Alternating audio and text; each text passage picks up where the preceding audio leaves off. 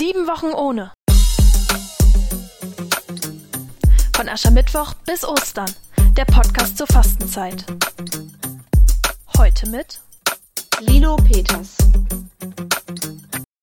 Ich bin nur für dich mit dir in Bridget Jones gegangen. Ich hab nur für dich mit dem Joggen angefangen. Ich lief nur für dich stundenlang durch diesen Park. Ich aß nur für dich fettreduzierten Früchtequark. Was man alles tut um der Liebe willen. Die Wise Guys können ein ganz spezielles Lied davon singen. Aber tue ich das alles wirklich dem anderen, dir zuliebe?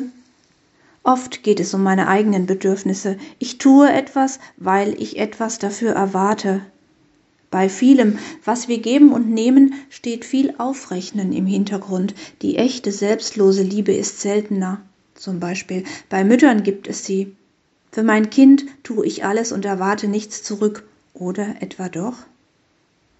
Ich wünsche mir, dass Gottes Geist in mir immer mehr die Gabe weckt, ohne Berechnung, einfach aus vollem Herzen heraus zu geben. Sie hörten heute Lilo Peters